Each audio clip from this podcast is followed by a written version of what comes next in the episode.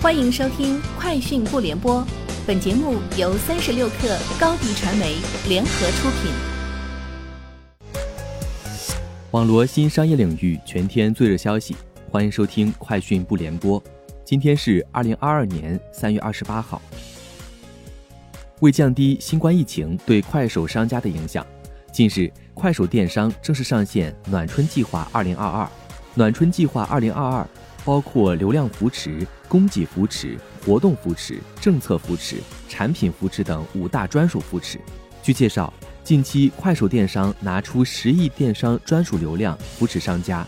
目前平均每天有上万位主播享受平台流量扶持。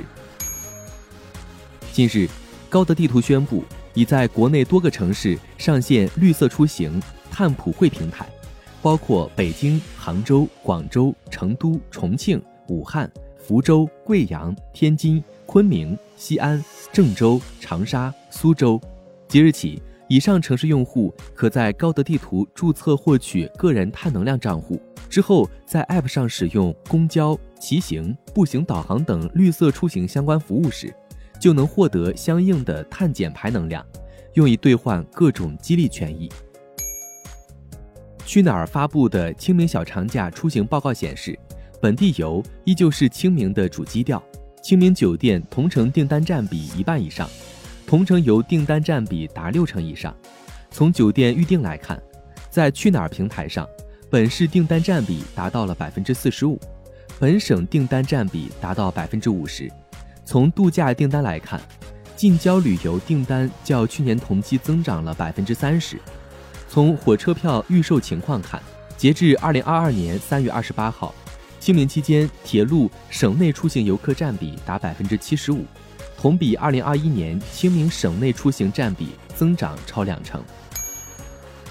三十六氪获悉，华为发布二零二一年年报，全年营收六千三百六十八亿元，同比下降百分之二十八点六，净利润一千一百三十七亿元，同比增长百分之七十五点九，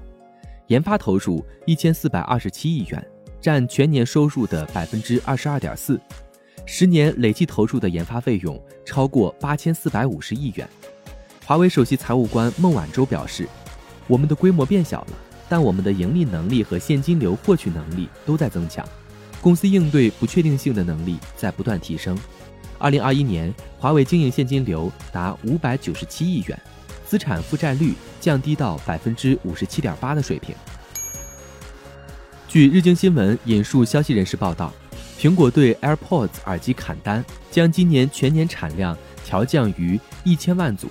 原因是预测需求温和，希望降低库存水平。据 Countpoint Research 的数据，苹果在去年出货七千六百八十万副 AirPods，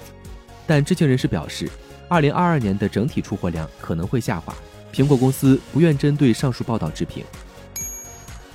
据报道。当地时间周六，特斯拉 FSD Beta 正式在加拿大推出，全自动驾驶系统终于扩展到美国以外地区。